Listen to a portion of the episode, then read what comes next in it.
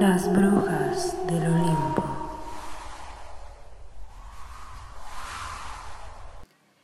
Hola chicos, bienvenidos otra vez a este su espacio para hablar un poquito de feminismo. Bienvenidos a las brujas del Olimpo. Soy Audrey, les estoy dando el día de hoy la bienvenida. Hoy vamos a tener un tema súper cool. Este tema me gustó muchísimo porque justamente está de acuerdo a la temporada en la que están ahorita los premios. Eh, Esta temporada me gusta más que Navidad. Sí, bueno, en es que creo que todos estamos como, a pesar de que muchos no seamos cinéfilos, estamos en el chisme de quién gana qué cosa. Muy chismecito. ¿No? O sea, es, es esa parte, ¿no? De que vemos quién ganó, cómo están y, y hasta nos metemos a ver en dónde ver las películas. Yo la verdad es que no conozco a alguien que me diga, ay, no, no, no, no. Todas las vemos. Entonces, bueno, sin más, le voy a ceder el micrófono a... A Lili. Hola amigos, ya regresamos en este ¿qué es? ¿Tercera? El tercer episodio. Tercer episodio. Ay, ¿cómo va el tiempo cuando uno hace lo que ama? Yo feliz de volver a estar con ustedes, muchachas. Las amo. Sobre todo en este tema que de verdad es mi noche favorita del año. Más que Navidad y más que Año Nuevo. La entrega de premios es mi noche favorita. Perdón, me emociona. Gracias, amigas, por estar aquí. Y les dejo el micrófono con... Amy, ¿cómo están? A mí también me encanta esta temporada, es muy divertida. Porque aparte siempre pa- pasan cosas muy graciosas, ¿no? ¡Yeah! Que sí. Luego se caen. Jennifer Lawrence brillando siempre. Triunfando. Como siempre. Como princesa. siempre. Exacto. Diosa divina. Pues sí, como estaban, estaban mencionando, vamos a hablar de la industria cinematográfica, pero no, no nada más de eso, o sea, vamos a hablar un poquito de cómo las mujeres figuramos ahí. No les voy a mentir, va a ser triste, Ah, va a ser Deprimente. triste, va a ser deprimente un poco también, como estos pasados episodios también han sido. Pero bueno, Ya ánimo, sigamos bien ánimo. pilas y de pronto es como... Como, Ay, después otra vez... ¡guau! sí. Pues mira, yo me doy por bien servida con el hecho de que generes una pequeña chispa y ya que haya una plática dentro de tu casa sobre el tema. Sí, Con eso yo me doy por bien servida. por dos. Exacto. Pónganos ahí cuando estén así con su familia, así. Le suben el volumen. El mejor momento para escuchar un podcast es cuando están haciendo luego quehaceres, muchachos. La verdad. Yo lo hago y se me va el tiempo muy rápido. Yo también. Si yo hiciera que... Nah, sí, sí lo hago. Y bueno, pues sin más entremos en chismecito. Chismecito. El cine. Ah. Tuvo su origen en París un 28 de diciembre de 1895, en el Salón Indien del Gran Café del Boulevard de los Capuchinos. Los hermanos Lumière exhibieron su invención como la, con la proyección de un tren llegando a su estación. Yo me acuerdo que nuestros maestros de cine, como, o no me acuerdo quién, sí, creo que sí fue de cine, que nos dijeron que la gente hasta se espantó. Se espantaba, sí. Y era muy Sí. gracioso. Porque pensaban que el, el tren los iba a arrollar. Sí. Y pues saludo, ¿no? A nuestros maestros de cine. ¿Cómo están? ¿Qué tal? A la profe. Pues yo no sé quién son, ¿verdad? Pero yo lo investigué. y la magia de esa noche detona el inicio de este séptimo arte. Sin embargo, los hermanos Lumière observaban esta invención como algo científico, y antes de ellos, el cine había sido simplemente un juguete. Tanto el fenaquitiscopio, fenaquitiscopio de Platón, como el zotropo de, de Horner o el coreoscopio de, de Bale, incluido el artilugio de Edison, eran cosas de niños. Fue, de hecho, Alice Guy Blaché Mm. Quien vio el potencial de este nuevo invento para contar historias. Pero una vez más, el nombre de esta pionera cineasta se fue borrando o sustituyendo por otros que conocemos más como Georges Méliès, creador de Viaje a la Luna y Viaje Imposible, que es importante destacar que Méliès fue el pionero en cine de ficción. Pero está, está puesto como que fue el primer director, ¿no? Y cuando verdaderamente... Ah, cuando en esa, cuando la persona quien, muchachos. quien le vio el potencial y fue este, la pionera fue Alice Guy. Preciosa. Vamos a hablar de ella. en Sí, algún momento. o sea, de hecho, Ay, muchachos. los hermanos Lumière, o sea, iban a abandonar todo eso del cine porque para ellos era una inversión mala, era una inversión súper mala. Y fueron las mujeres quienes rescataron lo que ahora conocemos como el cine. Ay, muchachos. Like. like a ese descubrimiento que se hizo. Y para cerrar, ay, muchachos. De hecho, Alice Guy llegó a competir con Hollywood como productora y directora independiente y se adelantó a sus contemporáneos y a su tiempo. Fue la primera en usar grabaciones con un gramófono eh, al mismo tiempo que las imágenes y la productora de una de las primeras películas a color. La primera en utilizar efectos especiales, usar la doble exposición del negativo, las técnicas de retoque, la cámara lenta y rápida y el movimiento hacia atrás. Dirigió, produjo y supervisó más de 600 películas que tocaban todos los géneros fílmicos, desde cuentos de hadas a parábolas religiosas, comedias románticas o películas policíacas. Fue la primera persona que dirigió una película en la que todos los protagonistas eran negros, en 1912, Un tonto y su dinero.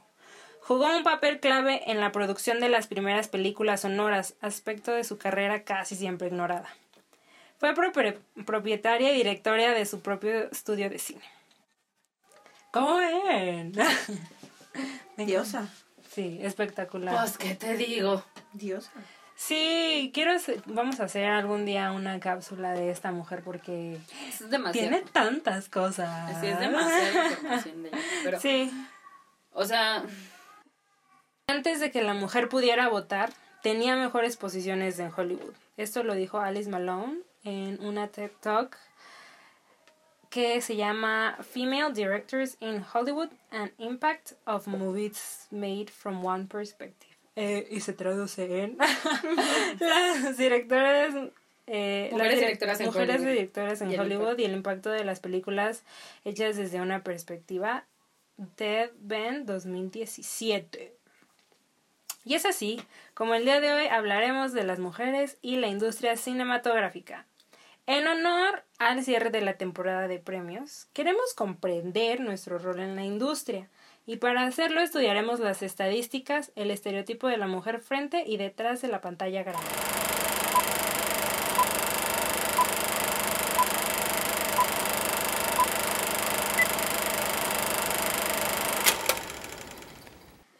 El cine fue el primer medio en captar la realidad empírica circundante, sus motivos y emblemas, representarlos y devolverlos simbolizados como parte de nuestro imaginario colectivo, recogiendo el testigo de la tradición literaria y teatral, masificando y ampliando la función del teatro y la literatura, en el sentido de que el cine nació como un espectáculo popular con un mayor radio de influencia entre los espectadores con respecto a los productos teatrales y literarios.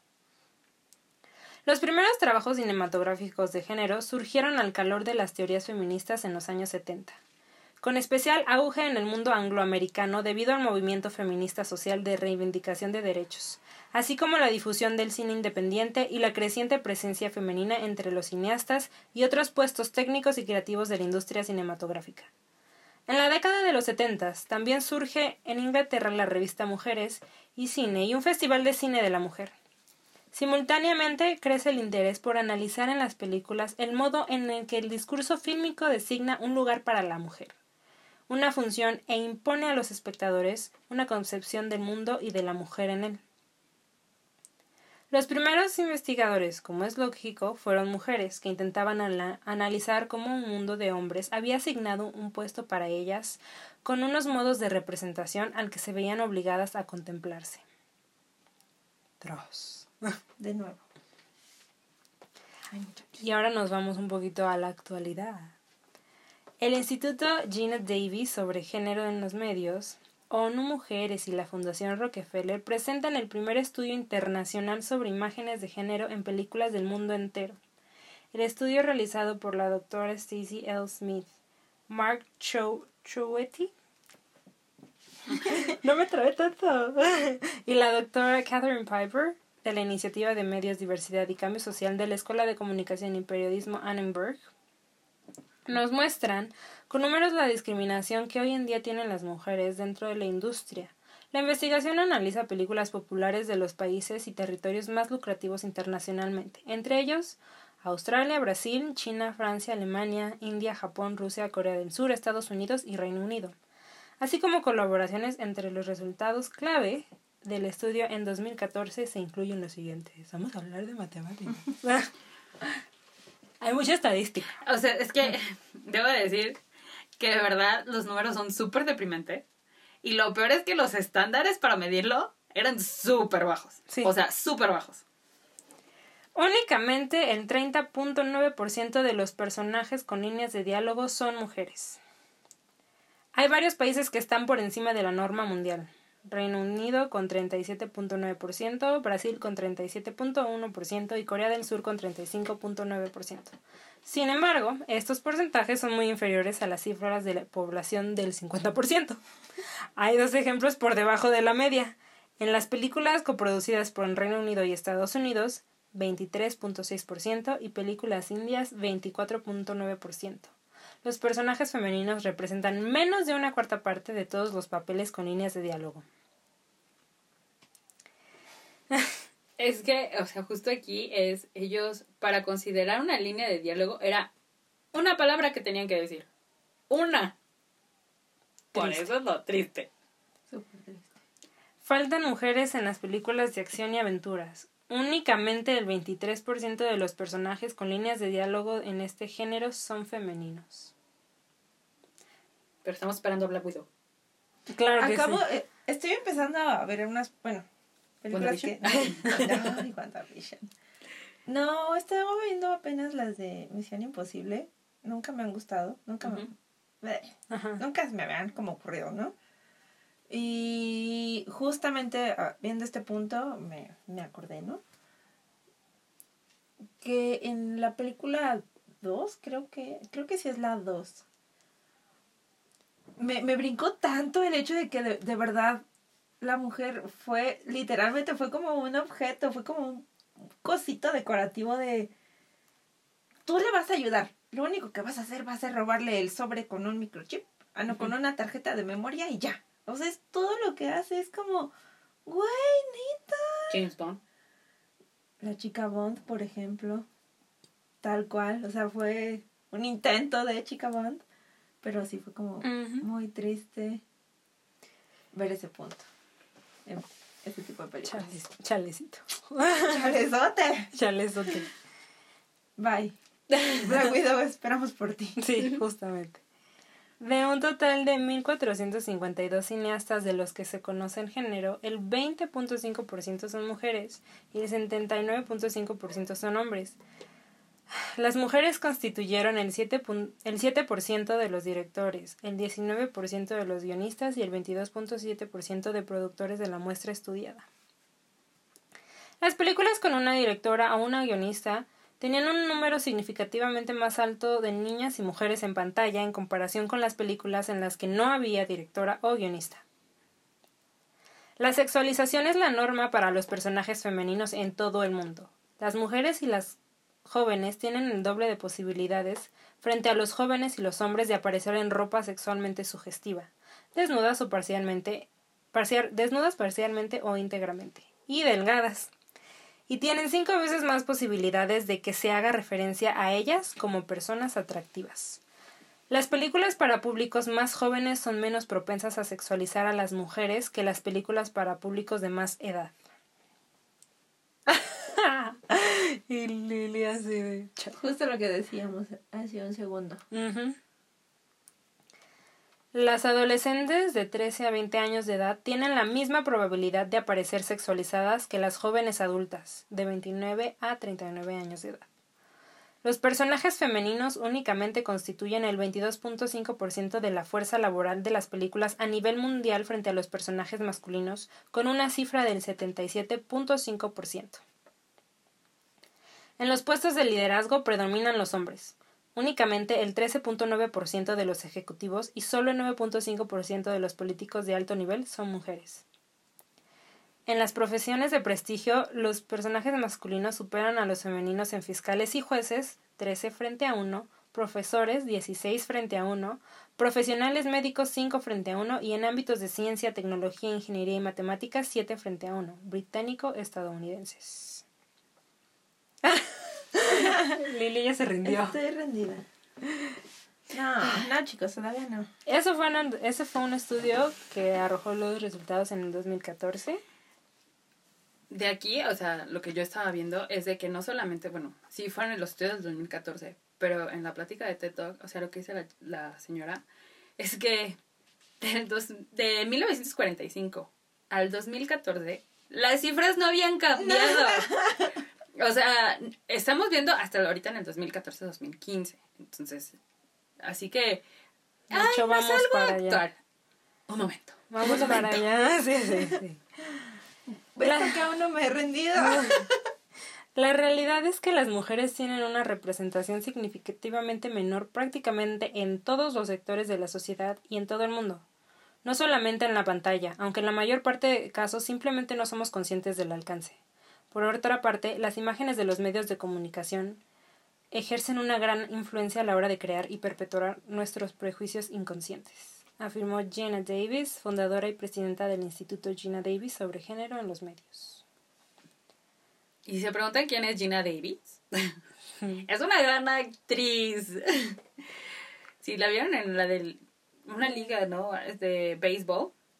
Y es Stuart Little, según yo. Ajá, Ajá. Stuart Little. Creo que es como la que podríamos... Depende, sí. Sí. Es la mamá. Sí, es la mamá, por cierto, ¿eh? Es la mamá de Stuart Little. O sea, No para que no confunda. No, no, no, no, no, no. Sí. En 2015, la Fundación Annenberg, representada por la doctora Stacy L. Smith, concluyó un estudio sobre la participación de las mujeres en Hollywood que arroja los siguientes datos. Un tercio de los papeles son mujeres son mujeres, donde se analizaron 800 películas y datos de estudios realizados en las décadas, justamente como mencionó Audrey, de los 40 y 50, muestran una equivalencia de números, lo que concluye que al 2015 la inclusión de personajes femeninos no obtuvo progreso. Por otro lado, Nao- Naomi McDouglas Jones, actriz, escritora y productora estadounidense, nos comparte un estudio sobre la mujer directora y productora en su charla The Woman in Film Revolution Begins with You. O sea, la, la revolución de las mujeres en el cine empieza contigo. Y concluye que 50% de las personas que estudian dirección cinematográfica son mujeres. 18% de esas mujeres dirigen películas con un micropresupuesto. 12% llegan a dirigir películas independientes y solo 5% llegan a las franquicias grandes. Pero también nos muestra otra estadística en donde dice que películas con mujeres ganan 20% más que las que no tienen mujeres. Esto fue en el 2016. Y es una cosa... Ella menciona algo sobre que alguien una vez le dijo así de que no, pues es que a la gente no le gustan las películas protagonizadas por mujeres. Y debo decir que... Exacto. Debo decir que las películas protagonizadas como mujeres pasa y me ha pasado mucho que mucha gente dice, ay, pues es que todo se ve que lo quieren hacer como inclusión a fuerzas. ¿No les ha llegado ese comentario? A mí sí, muchas veces, muchas, muchas, muchas veces. De hecho, me viene a la mente un, un ejemplo no muy lejano. Cuando hicieron el remake de Los Cazafantasmas. Ah, ¡Ay, por Dios! ¡Cuánta ofensa, muchachos! ¡Qué ofendidos! Sí, Dios mío. ¡Ah, ¡Por Dios! Justo A lo mí que sí está. me dio mucha risa. a mí sí me gustó. ¡Qué ofensa! Ajá, o sea, que están haciendo los remakes, ¿no? Sí, Del- qué o sea, ¿por qué se ofenden? por ejemplo, debo decir que si no han visto Ocean's 8, Uy, es espectacular. no pueden decir que les gusta esa franquicia. o sea, es que de verdad. Y por ejemplo, Ocean's 11, Ocean's 12, la neta, es- son puros hombres. Pero Verdaderamente. qué buena película Ocean's 8. O sea, y el super elenco que tiene es increíble. Pero bueno. No entiendo su, no entiendo. Ah, se es que les gusta ver machos. no lo Ya quieren sé. admitir. Por eso. Porque, oye, qué ofensa, qué Sí. ofensa. Yo me acuerdo que se No, no, ofendieron no, no, muchísimo no. por Ghostbusters. Qué horror. Miren, yo, yo entiendo como que son películas Son que- clásicos. que son sí, se clásicos. Pues sí, pero también hay, es como justo, o sea, los remakes, si se hacen remakes, para mí es como ver una nueva perspectiva, siempre, siempre. Si no, pues mejor me voy y, vo- y veo la que salió la primera vez. O sea, Pero ni siquiera porque... Ay, perdón. Ay, ay, lo siento. O sea, ni siquiera porque no son ni siquiera la misma historia. No, es súper diferente. O sea, por eso es a lo que voy. No es la misma historia. ¿Por qué Thor ser secretario? Oh. No, muchachos, bye. Güey, es, es genial su personaje. Con sus lentes. Es tan hermoso. Pero es más, la vamos a ver. eh, ahorita la vemos.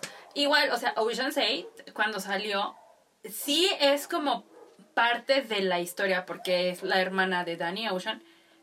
Pero hasta ahí. O sea, es como de, ah, su vida, sus cosas, hacer lo que ella quiere. ¿No? O sea, Aparte, gran película, me gustó muchísimo, yo la disfruté. debo de decir algo. Creo que robaban más inteligentemente que los hombres. Porque estrategas. Porque Pero, no, o sea, estrategas, muchachas. Eh, el cerebro así, pero a todo. Porque aparte veía, veía las oportunidades y era como, no, es que aquí puede pasar esto, esto, esto y esto. Y encuentro tres posibilidades para las cuatro otras posibilidades que tengo. Sí, o sea, siento Es que, magnífica. ajá, que fueron muchísimo mejor. Porque en, en la otra, ¿cuál, cuál fue? Creo que fue la 2 o la 3, no me acuerdo. Cuando, cuando sale Julia Roberts y que se hace pasar por Julia Roberts. Es la dos. No, sí es la dos. Ay, no me acuerdo. Pero justo es así como de, sí, tienen que pedirle ayuda a alguien más. Y ellas no, o sea, fue como de, a ver, muchachas, aquí lo hacemos y así lo acabamos. Ah. No, pero que también otra cosa. Una vez me llegó el comentario de Jennifer Lawrence, justamente, que dicen, ah, ay, sí, yo les amo. que así es como de, ay, otra película en donde Jennifer Lawrence tiene que ser la heroína. Y yo, pues sí, le sale bien. O sea, ¿cuál es el problema? No entiendo. Perfecta. Y creo que fue, fue en la película de X-Men Apocalypse que me llegó ese comentario, alguien me lo dijo, así como, es que volvió a ser el mismo personaje de Hunger Games. Y yo, pues seguramente sí, porque se supone que le están dando el nuevo twist, ¿no? O sea, ¿cuál es el problema? ¿Sabes? Es ¿Por como... se ofende, muchachos? Sí, se ofende. Siento que es como... O sea, pues de X, si quieres volver a ver las otras de X-Men, ahí están. Nadie te va a obligar Pero a es ver que esta son bien nueva. raros. Porque ponlos a ver chicas pesadas y son bien felices chicas pesadas. son bien raros los niños. Perdón. Sí, Mira, yo, ya, Ya, dilo. Es que es chistoso porque justo es así, a ver. ¿Quieres ver solamente hombres? Hmm, tell me why. Cuéntame el por qué. Vaya, vaya. Vaya, vaya. Taco, vaya. Es que. Es que sí, o sea, a ver. ¿Quién te entiende? Por eso, o sea, es, es como la disputa de. por- también, eh, ¿qué dice? Em, no, te gusta ver el fútbol, pero no apoyas el fútbol femenil. Ah, o sea que quieres ver a hombres sudados corriendo detrás de un balón, ¿eh? Dime por qué. Dime por qué. ¿Quieres ver hombres? Exacto, Pero entonces- si les dices eso, ya se sienten bien ofendidos también. Bueno. no nos entendemos. Sí. Sí. Y, Y miren- y nosotras somos las complicadas. Ajá, y dice que nosotros somos complicadas. Denos comida y somos felices. Verdaderamente. Confirmo. Deme heladito. Y Gracias. pongan cazafantasmas. Ahora, Es que un hombre que te da comida y te hace reír, güey, te hace feliz. Punto. Sí, por favor. De acuerdo a los datos más recientes en la investigación del Instituto Gina Davis, el porcentaje de mujeres en los roles protagónicos en shows televisivos infantiles disminuyó del 52 al 45% del 2018 al 2019. Lo que significa que el progreso hacia la justicia de género en la representación de los medios no se debe tomar por sentado. Pero en las series de acción el rol femenino goza históricamente un 58.7% en la pantalla y un 58.8% del tiempo hablado. Los personajes femeninos continúan a ser sexualizados, sexualizados cuatro veces más que su contraparte masculina en shows para niños. Y esto no ha cambiado dentro de la década pasada. La representación de los personajes masculinos reafirma los estereotipos de géneros, presentando a esos mismos personajes varoniles siendo más violentos que los personajes femeninos. Sí. o sea, es que sí. ¿Cuántas veces? ¿Sabes? Eh, se me, me acordé de. Cuando estaba yo leyendo también esto, me acordé de. ¿Se acuerdan de Zapping Zone? Sí. Sí, Justo. De que la chavita que saliera así de. No, es que yo tenía no sé qué con eso. Y así de. ¿Qué? O sea, ¿cómo vas a entender algo? ¿Piensas algo sexual de eso si es un programa de Para niños? niños. O sea, ¿Por qué? sí. No lo comprendo. no lo sé. Lo dejamos igual sobre la mesa, ¿no? Again, hay muchachos. tema, tema. ah, Pero justo, o sea, eso de Se que, queda en la mesa. Ajá, de que di- estén sacando ya a la mujer como roles de acción, está súper bien. De hecho, también vi que cuando salió eh, Los Juegos del Hambre y Valiente, Uh, fueron- valiente. una fueron películas taquilleras las dos. Le Ah. guste a quien le guste. Uy, valiente. Pero lo que sí, o sea, de la importancia que tiene el cine dentro de, nos, de, de la sociedad, porque quieras o no, tiene una importancia bastante fuerte, es de que esto fomentó que las niñas o las mujeres entonces entraran, entrenaran en arquería. Y hubo un crecimiento exponencial como del 100%, Sí, 105% Ajá. creció. Creció de la gente que estaba en arquería. Entonces, ese es el impacto que tienes al ver algo reflejado en una pantalla. ¿Qué es lo que pasó? Digo, a lo mejor esto no es cine, ¿no? Pero también estuvo súper premiada en, en los Golden Globes con esta serie de igual de la N, Gambito de Dama. Mm. Ah, qué buena serie, por cierto. Qué buenísima serie. ¿Cómo creció potencialmente la venta de tableros de ajedrez? Mira, yo te soy honesta. ¡Wow! Yo entiendo cómo se mueven las fichitas, pero no me llama la atención jugarlo. Ah, O sea, soy honesta. Cuando era niña mi papá me llevaba a torneos de ajedrez. Ah, pues Está cool, ¿no? O Sí, sea, estaba cool. Yo para mí el ajedrez es como fútbol americano. Digo, sí perdía, pero sí avanzaba bastante. eh, Sí, era sí. como de las últimas en salir. ¿Necesitabas pero- tus chochos verdes? No. o a lo mejor no necesitabas para, para funcionar como funcionaba ella. Sí, no, no, no, nada más volteaba a ver a mi papá como para ver si seguía ahí esperándome y ¿Qué ya. hago? si no lo veía, ya era cuando me desconcentraba y ya medio. Ya es cuando perdía. Ok. Pero no, no los ocupábamos tanto. Otra. Estaba chiquita. La presencia de la mujer tras la cámara ha estado tradicionalmente representada por ocupaciones típicamente tachadas de femeninas. El puesto de script ha sido considerado siempre el lugar natural y esperable de una mujer en el engranaje de producción de un film, junto a maquilladoras, peluqueras y modistas. Gracias a los estudios realizados se ha podido comprobar cómo desde los orígenes del cine han existido mujeres productoras, empresarias e incluso directoras. Con el paso del tiempo y gracias a la incorporación de la mujer al mundo laboral y su posibilidad de acceso a la cultura y estudios medios y superiores, el número de mujeres es hoy muy superior al de hace apenas dos décadas. Mujeres actrices y directoras no han, falla- no han faltado nunca, pero es bien cierto que en los puestos de dirección y guion a finales del siglo XX, cuando comienzan a aumentar las cifras de mujeres ocupadas en ellos y son múltiples las publicaciones que dan cuenta de ello desde ámbitos locales, regionales o de cinematografías nacionales. El porcentaje de crecimiento ha ascendido entre las mujeres directoras, por ejemplo, de un 3% en la mitad de la década de los 80 a un 6% en el año 2001. El de guionistas ha pasado en las mismas fechas de un 7% a un 8%. Mujeres en cámaras, mujeres técnicos de sonido, montadoras, dobladoras, pueblan los créditos de las películas con normalidad, al mismo ritmo que han ido incorporándose a otros ámbitos laborales tradicionalmente desempeñados por hombres. Pues mira, yo lo único que voy a decir de lo que aprendí de esto Claro. es que el vestuario tal vez lo conocemos de las películas fue gracias a Edith Head que ella lo que hacía era vestir al personaje, no a la persona. Entonces, ha sido de hecho está Edna Moda está inspirada en ella. O sea, de verdad que Amamos. sí, se, se parece bastante. Pero esta parte, o sea, como ya estamos tan acostumbradas, o tan acostumbrados, a ver las películas y ver el disfraz, realmente no nos ponemos a pensar de que es que sí están vistiendo a un personaje. O sea, que el personaje, si es este delicado, lo que sea, tiene que vestir así, así, y hasta los colores, la textura, todo eso. Entonces, ella fue la que justo diseñó todo eso- es toda esta gama de, de vestuario. Y también bastante galardonada la señora, ¿eh? Bastante, bastante. Wow. Eso sí no lo sabía.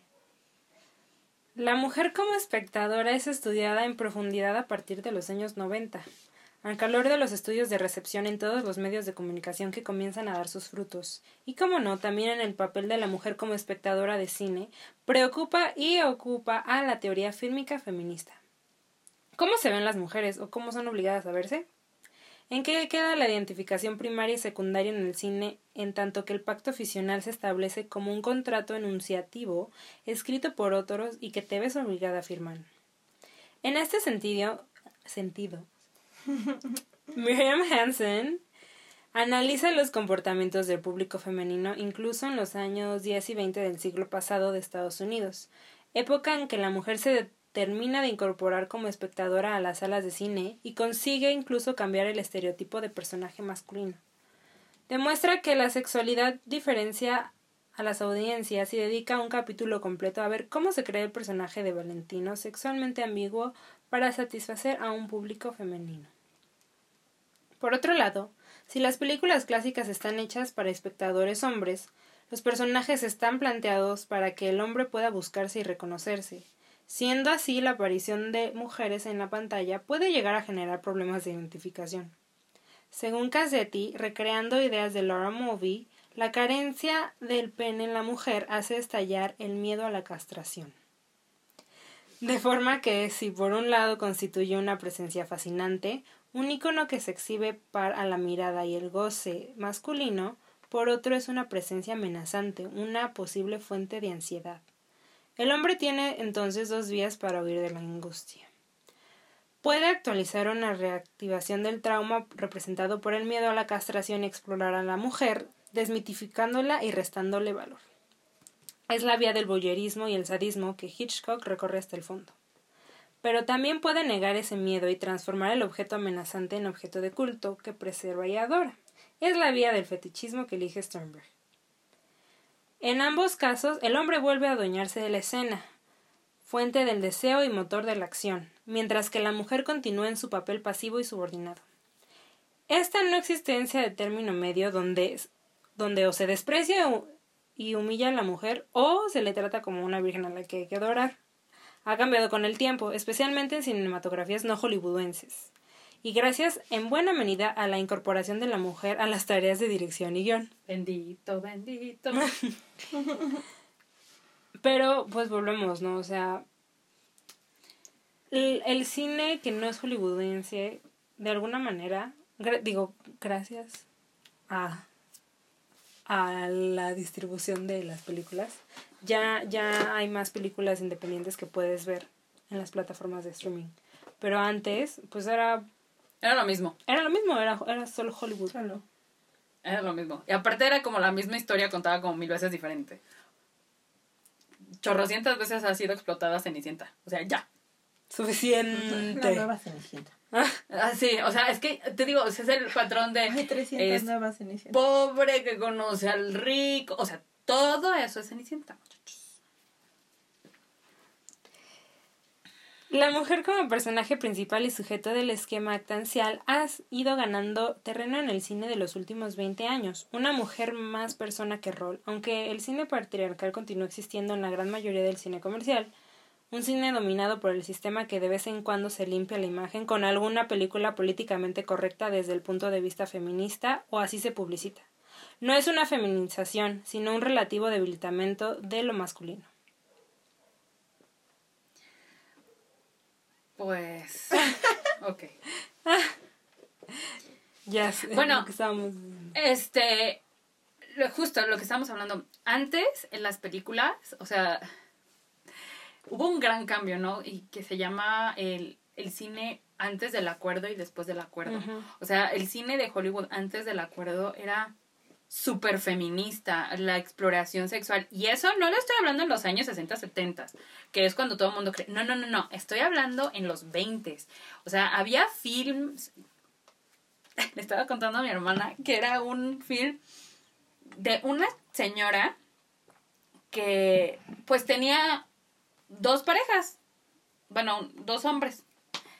Y al final deciden que vivir en trío es lo mejor para todos. Y dije, Dios santo, y en esa época, wow.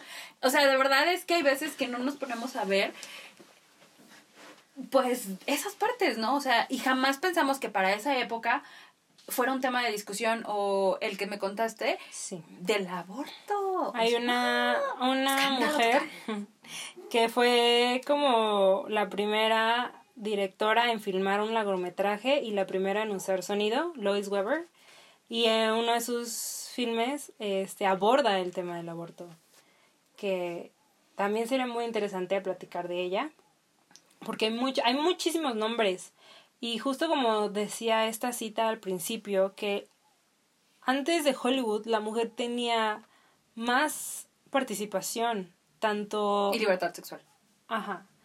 Tanto frente a la cámara como detrás de ella, ¿no? Y, y ponen una imagen muy espectacular donde se ve a esta mujer, Lois Weber, con su, su silla, está en su silla de dirección y tiene la cámara enfrente. Es una cosa espectacular. Es que sí, o sea, la verdad es, volvemos al punto. Yo, por ejemplo, eh, cuando estaba viendo todo esto y analizándolo, eh, yo había escuchado a Greta Garbo por, por mi abuela, ¿no? O sea, no, es que Greta Garbo... y de repente empecé a ver, o sea, todos los filmes que eran así súper controversiales y yo así, ¿a poco mi abuela veía eso?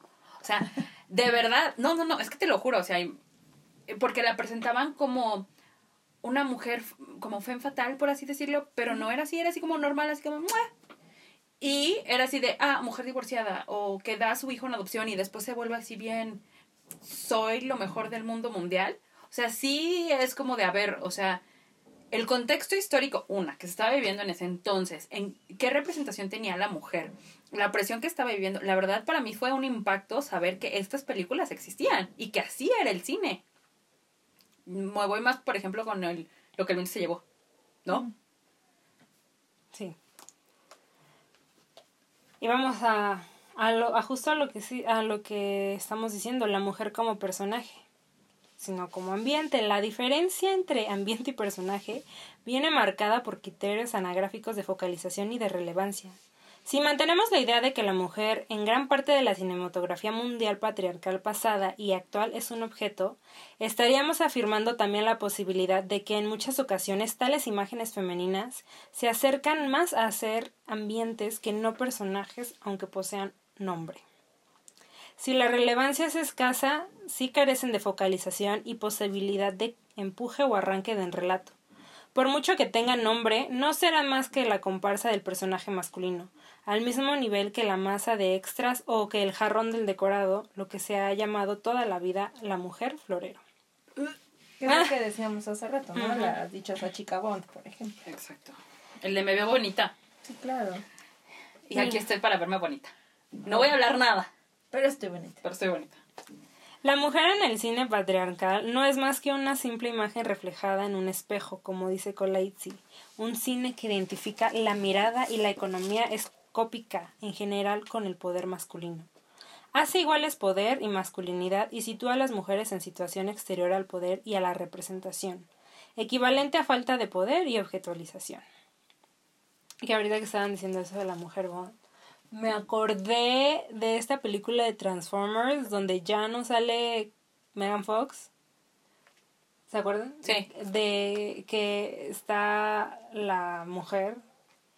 eh, que en todo el tiempo, o sea, todo el tiempo sale con tacones así gigantescos en, en escenas de acción. Y ¿La yo güerita? digo, sí.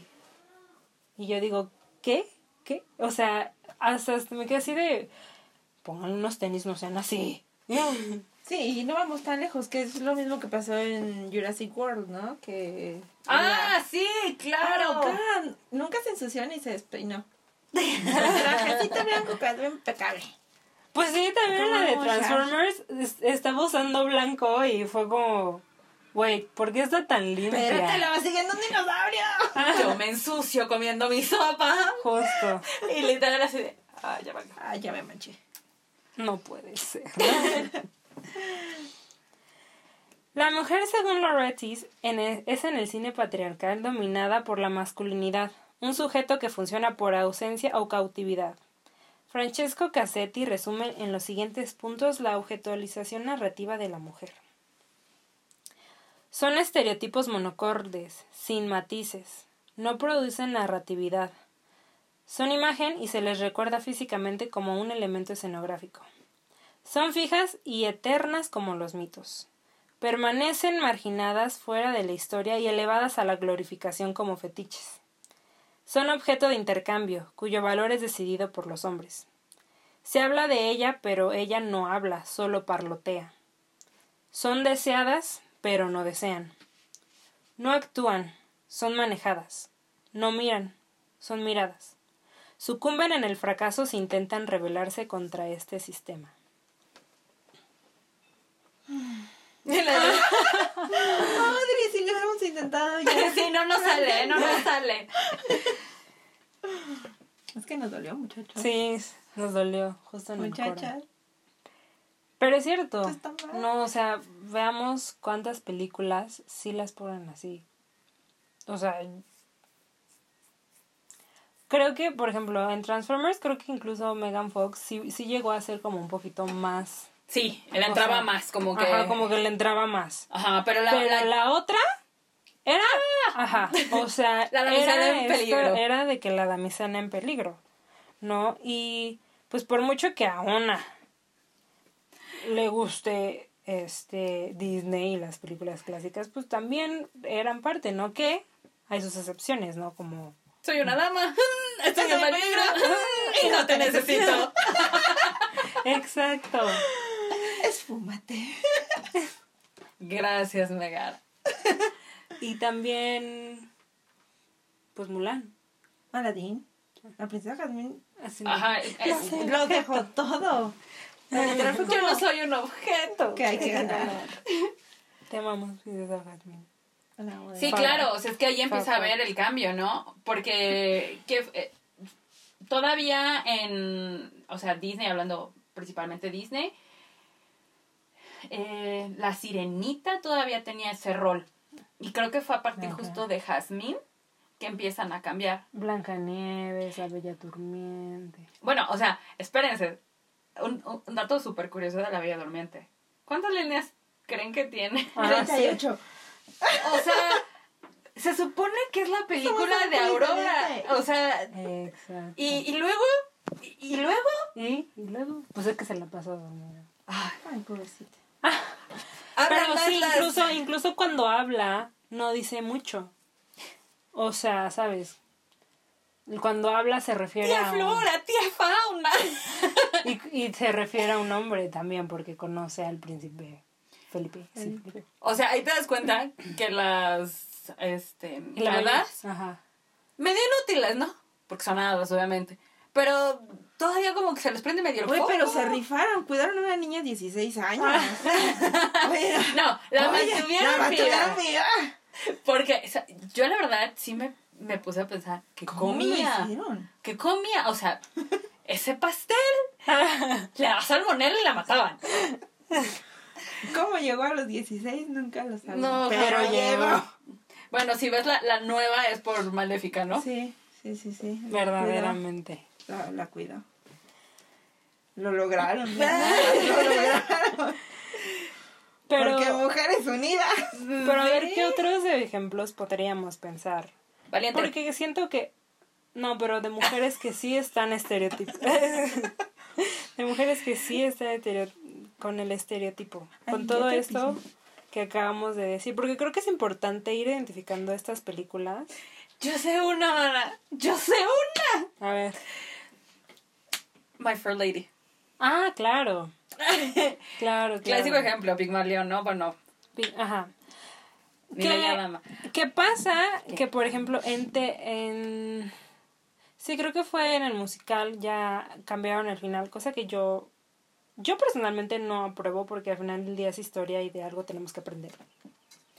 Sí, tal cual. O sea, Pigmalión es un libro. O sea, Es un- para, es un libro. Para empezar, Pigmalión es un libro.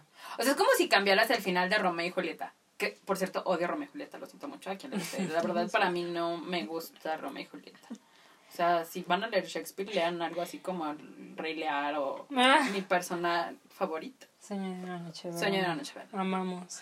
O sea, es que, mira, Romeo y Julieta no es. No es tan mal. Tiene muy buenas. O sea, tiene unas líneas preciosas que a mí me Ay, sí, gustan. claro, tienen, o sea, no voy a decir, o sea, a mí la verdad, la, por la que no me gusta es que digo, ay, se pudieron evitar tanto drama. La- e- es eso. Pero era Shakespeare. O sea, era el punto, ¿no? No sé, o sea, es que esa, no sé, eso es lo que a mí no me gusta, es como de, ah, ya. Ay, Bueno. bueno. Ah, sí, exacto. Empezando de por qué se odiaban. Cámara, pa. Eran mafiosos, estoy segura.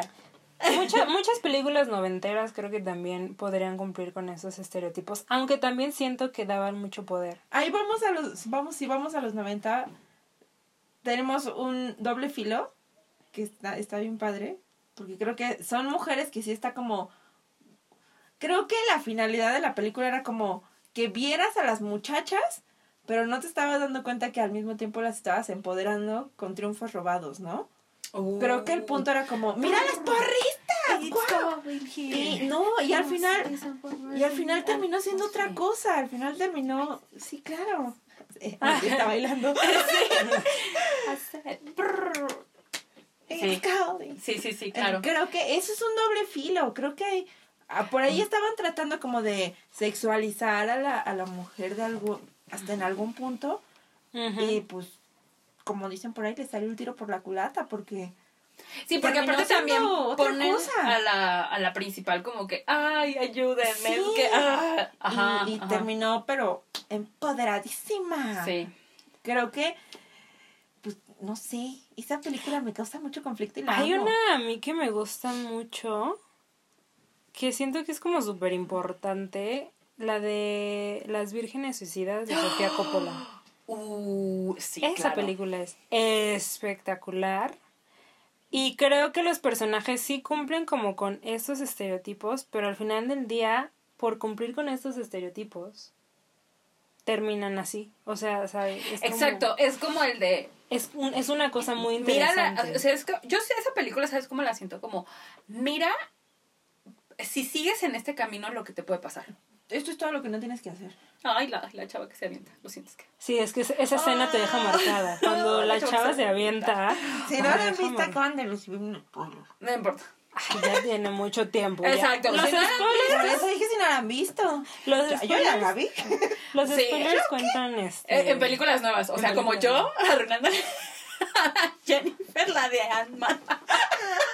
Les vamos a contar esa anécdota para que no quede impune. Claro que sí. Yo, yo denunciando aquí. Pues acababa de salir Ant-Man y. ¿Cómo se llama? ¿And the Wasp? And Sí, the ¿no? Wasp, Ah. X, yo estaba como así dormidita y escucho que mi mamá y mi hermana que presenté llegan. Y Y no me acuerdo, esa salió después de Infinity, Infinity War, ¿no? Sí. Ajá. Esa salió después de Infinity War, sí. Entonces, pues ya todos sabíamos qué pasaba, ¿no?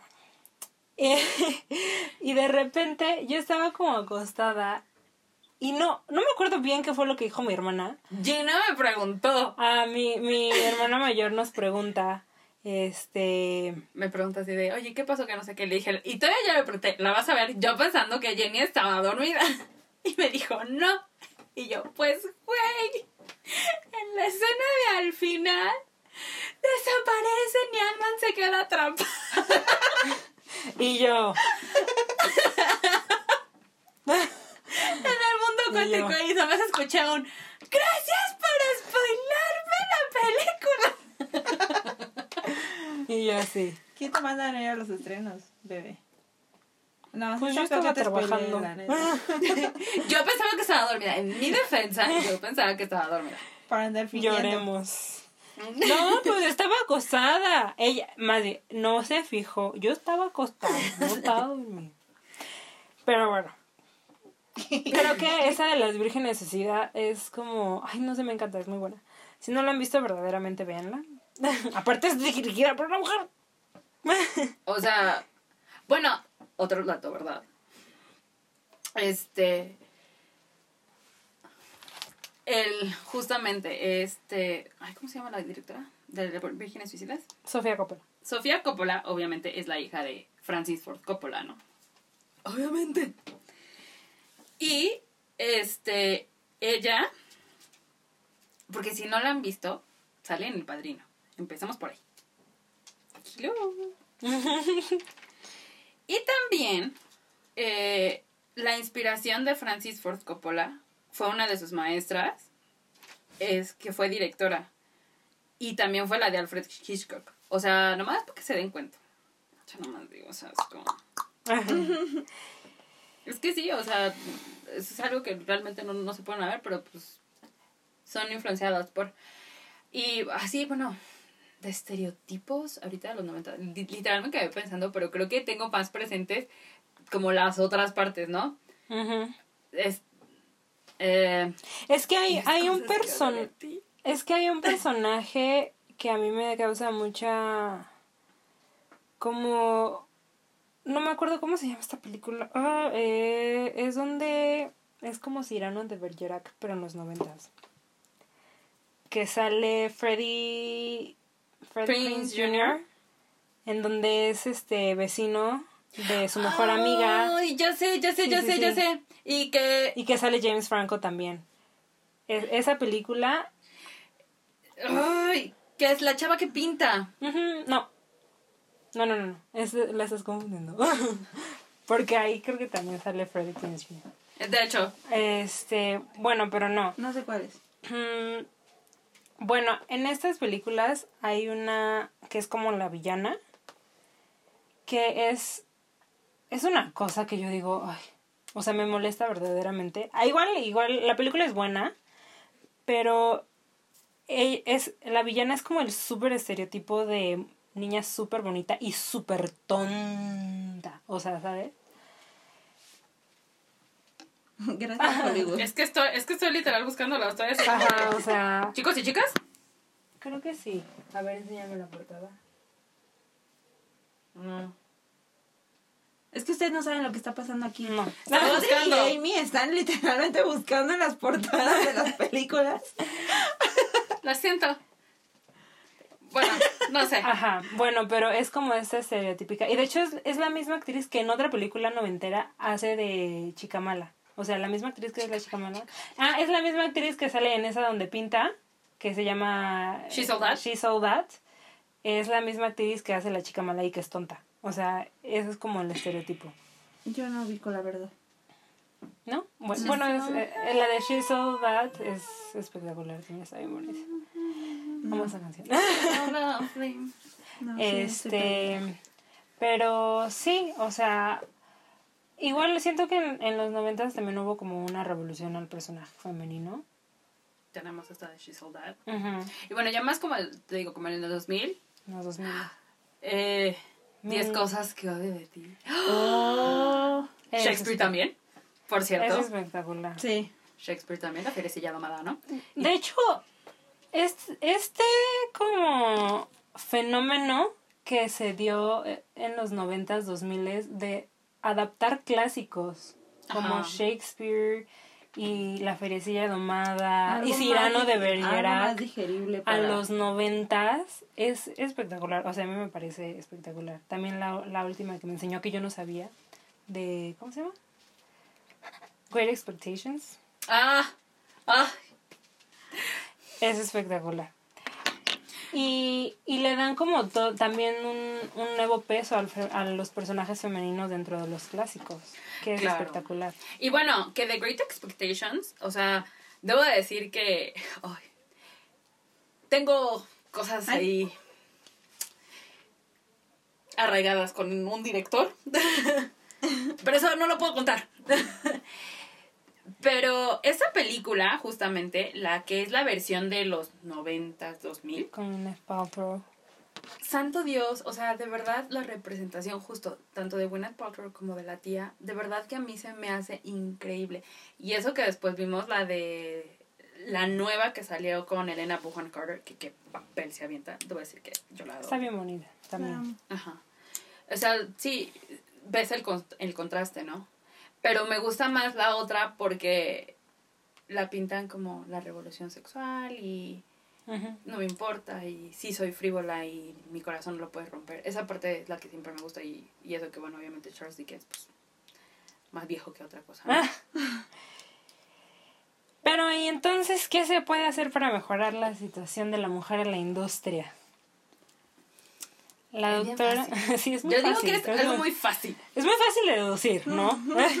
La doctora Stacy Smith, en su TikTok titulada La estadística detrás de un Hollywood sexista, nos invita a consumir películas escritas, dirigidas, producidas por mujeres, así como también a contribuir, de ser posible, a los presupuestos para que más mujeres tengan fondos para realizar sus películas.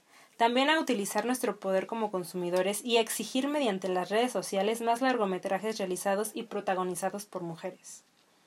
Las películas son muy importantes, son una fuente de entretenimiento y también somos transportados por el poder de la narrativa.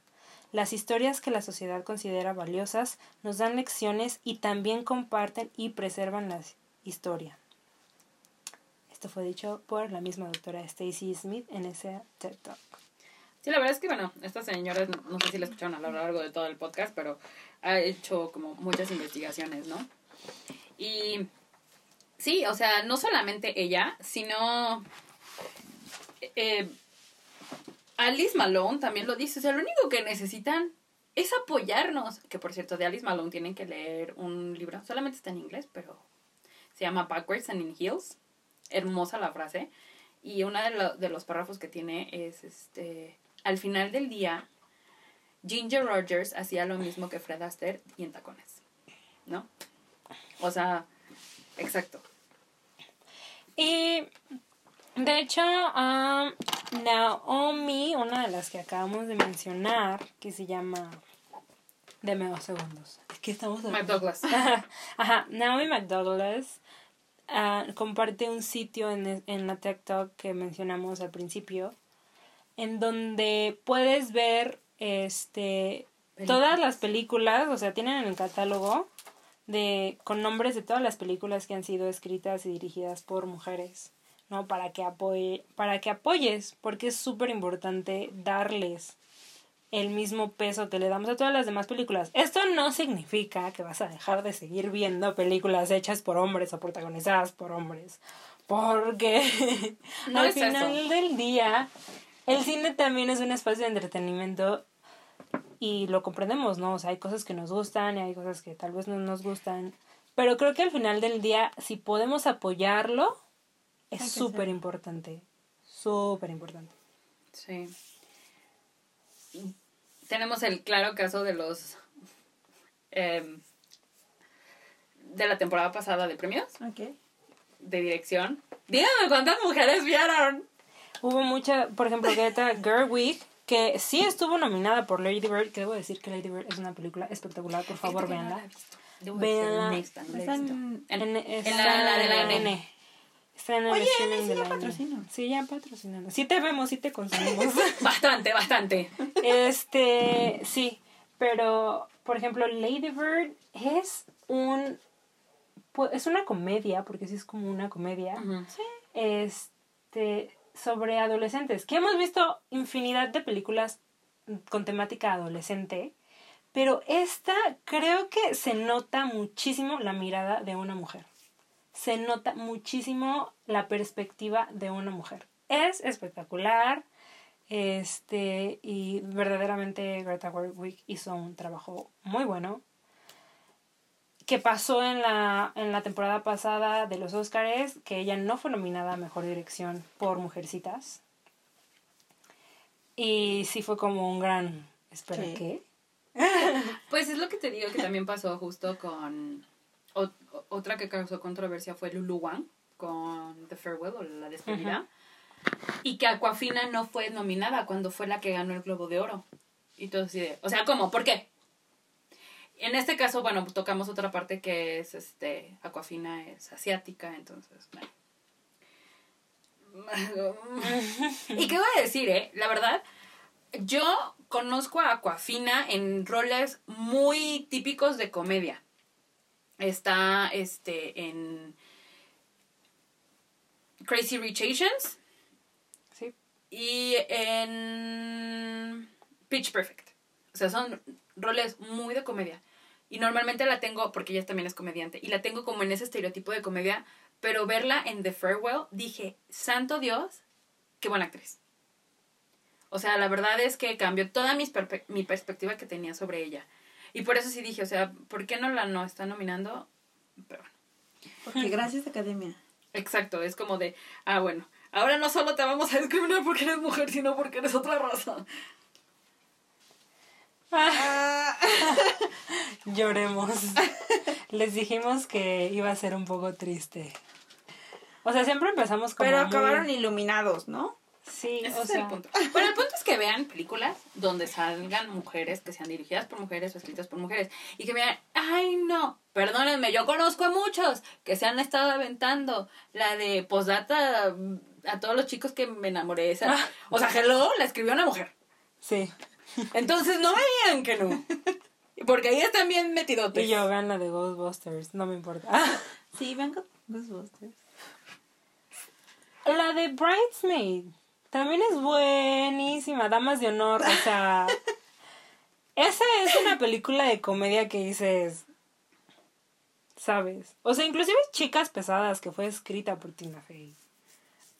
No, Ah, hablando ahorita de así de películas que deben de ver. Por favor, vean Moxie. ay, sí. Moxie. O sea, eh, acaba de salir justo en este streaming de la N. Pero por favor vean Moxie. Una, escrita por mujer, habla del feminismo de adolescentes. Sí, vean Moxie. Moxie es, Les va a cambiar la vida. es hermosa. O sea, de verdad, se me hizo súper bonita y súper chistosa también. Sí, sí, es- está... Sí. Porque esta es un tema denso, pero lo supieron manejar a la perfección, a mi parecer, a mi punto de vista creo que Bastante digerible. sí. Damas en guerra. Damas en guerra, ándale, damas en guerra. Es, Es, sí, es o sea, buenísima.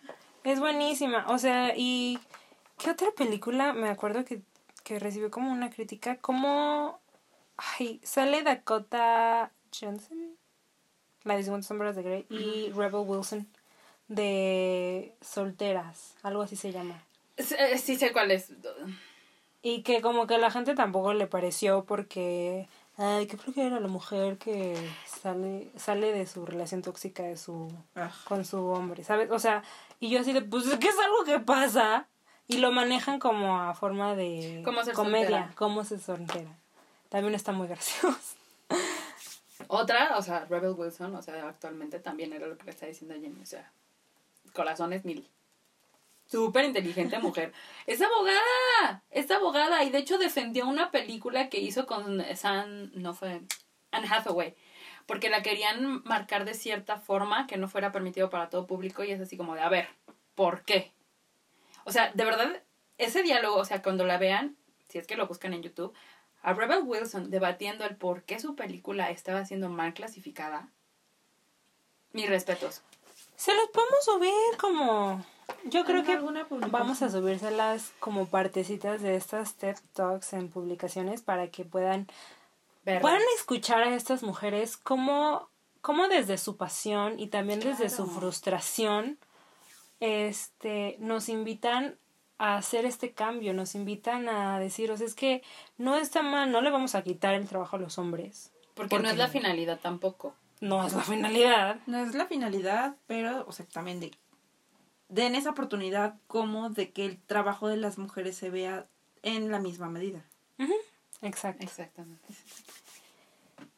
Y con esta bonita reflexión hemos terminado el episodio de hoy. Este, en medio de es, del cierre de temporada, digo, sé que todavía falta. Pero me, pero estaba bueno, estaba bueno tocarlo. O sea, me gusta y de hecho yo creo que es este tema da para mucho más. Y vamos a hacer un día uno de estereotipo de la mujer, pero no nada más en el cine, sino también en la televisión. Me parece un gran tema. Uh, sí. es que sí, o sea, y es que, ¿sabes qué también? Algo que se nos olvidó decir es de que las mujeres, no solamente es, bueno, el estereotipo de mujer bonita, o sea, que tampoco vemos mujeres grandes. Cierto. O sea, de verdad no vemos tampoco mujeres grandes. Pónganse a pensar. Gracie Frankie. Pero, Gracie Frankie. Pero eso es una serie de televisión. Pero Gracie Frankie, te voy a decir Es algo. espectacular. Eh, las actrices que salen, otras que también tienen todo mi respeto, porque eh, las dos son feministas, ¿verdad? De hecho, Jane Fonda ha sido arrestada como 800 mil veces. Y aparte, Jane Fonda es de las pocas eh, actrices dentro de Hollywood que ella no compra vestidos de gala. Es así como de, rehusemos, ¿verdad? ¿Por qué? ¿Para qué? Entonces está súper bien.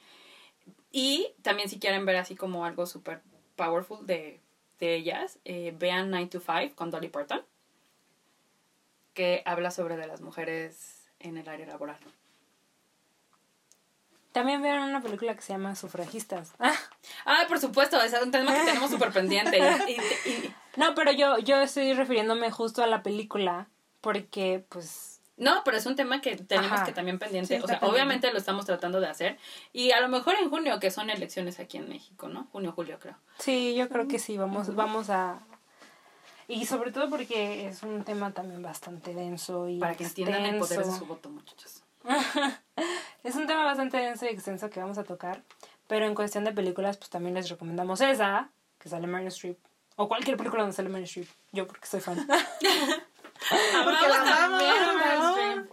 Es que sí, o sea, hay que ponerse, dense cuenta que son muchas mujeres que hacen un, o sea, Helen Mirren, Meryl Streep, para mí Helen Buchan Carter, Emma Thompson. Emma Thompson. Emma. Thompson. Yo también amo mucho a Nicole Kidman, me parece espectacular. Sus ojos. No, pero también es que siento que también es una excelente... No, es que a mí me cautivan sus ojos, o sea, Ah, de verdad sí. me cautivan sus ojos. Es que es, Sí, sí, sí. Entonces, pues, vayan a ver películas de mujeres. Y si ven, Por favor. y si encuentran más, escríbanos, Nos díganos. Acuérdense que estamos en Twitter, las brujas, si no, arroba las brujas del Olimpo. No. Ah, No. Ese es el Instagram. Ah, ese es el Instagram, perdónenme. Las Brujas del Olimpo Podcast. Ajá, y es en que no el me Twitter, posting. Pero a ver, lo voy a buscar. en Twitter es eh, arroba brujas-olimpo pd, como de Eh, podcast. Claro. Ahí nos pueden seguir. Y Yo lo estoy buscando. las brujas del Olimpo es en Instagram. En Instagram. Ya lo voy a buscar, ya lo encuentro. Este, y nos, y nos mandan las películas que hayan visto. Por y, favor. y que crean que, ha- que hagan falta la lista. Y vamos a hacerles una lista, ¿por qué no? De películas. De cine para ver. independiente, de cine de Hollywood Sí. y todo. o sea, A mí me encanta el cine independiente. He encontrado muchísimas joyas que son muy bonitas. Y se las vamos a estar subiendo para que las vean. Y apoyen, porque de esa manera... Se va a generar el cambio. Exacto. Y que vean de todos los géneros. Es lo más importante. Sí. No les va a pasar nada. Díganle Bueno, a sus amigos, no les va a pasar nada, amigos. Así, así miren, verla. yo me, así sé de terror, me tapo los ojos y los oídos, pero la veo, la consumo, o sea, no hay Es que, o sea, es como lo que pasa, ¿no? De si, si es una película de un director mexicano, algunos, no todos, este, las, ve- las vemos, ¿no? Porque pues hay que apoyar. Hay que apoyar Es lo mismo. cine mexicano. Exacto. Es exactamente lo mismo. Bueno, yo me despido, de mi parte ha sido todo. Soy Amy. Soy Lili. Soy Audrey y está rompiendo. Me troné un dedo y me dolió. Y nos escuchamos a la próxima, claro que sí, como de que no. Adiós. Bye.